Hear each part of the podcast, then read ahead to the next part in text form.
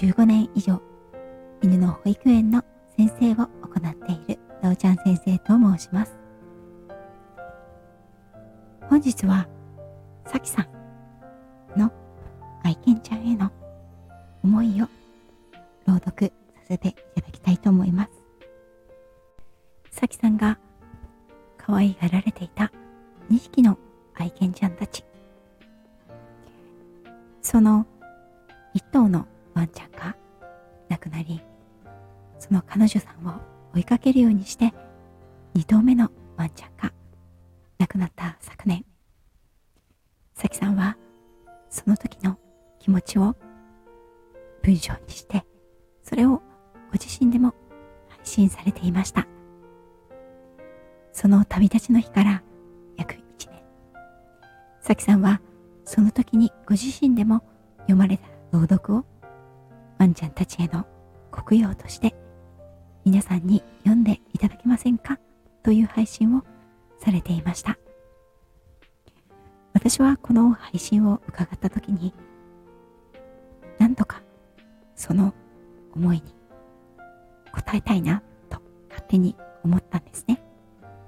きっとさきさんがこの朗読読んだら聞きに回っていらっしゃるだろうとけれどそれはきっと1年経ったとしても聞く側からしたらその時の気持ちが思い起こされるに違いない。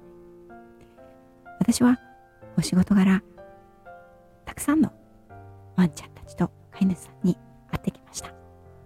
中には愛犬さんを亡くされた後深いペットロスに陥ってしまう方もいらっしゃいました。そういった方たちを見ている中でその当時のことをきちんと振り返って向き合ってその当時に残した言葉を他の方のお声で直接伺うということはそれを決断されたことはとても勇気がいったことじゃないかなと思いました。さきさんの敬意を表して朗読を私初めてなんですけれどもさせていただきたいと思います。愛犬が亡くなったのよね。愛犬オスが亡くなった。16歳と4ヶ月と16日。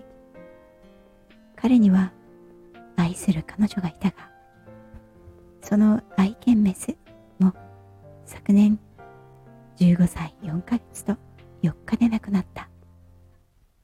彼女が目の前から突然いなくなった時彼の頭の中にはきっとハテナだらけだっただろうが翌日になると理解したよ数日ケージから出てこなくなった。でも少しずつ顔を見せてくれるようになり以前より甘えてくれる素直なワンコに変身していった。そしてその半年後に亡くなった。生かされている命を精一杯輝かせた。彼は命を全うした。彼が使っていたケージクレートはもうない。けれどリビングや腰高窓に鼻をすりつけた鼻水付きの跡がまだぐっきりと残っている。確かに彼はこの世に存在していたんだなと幸せな気持ちになる。だけど同じ家にいて同じようにお世話をし同じように時を過ごしてきた娘は違うようだ。これがよく耳にするペットロスだと思う。表情が暗い。声にも張りがない。食欲がない。何もしたくない。仕事もやりたくないとよく涙を浮かべている。私ができることを考える。寄り添い見守る。これだけだ。ここでふともう一人の私が。で私はどうなの？眠れてるの？大丈夫？と問いかける。うん。私は大丈夫。丈夫このフレーズ、危険なフレーズ。私が大丈夫ばかり話すときは、ちょっと無理をしているとき。だと、もう一人の私が気づかせてくれた。たまに飲んでいるビールも、冷蔵庫にあるのに手をつけていない。飲もうと思えない。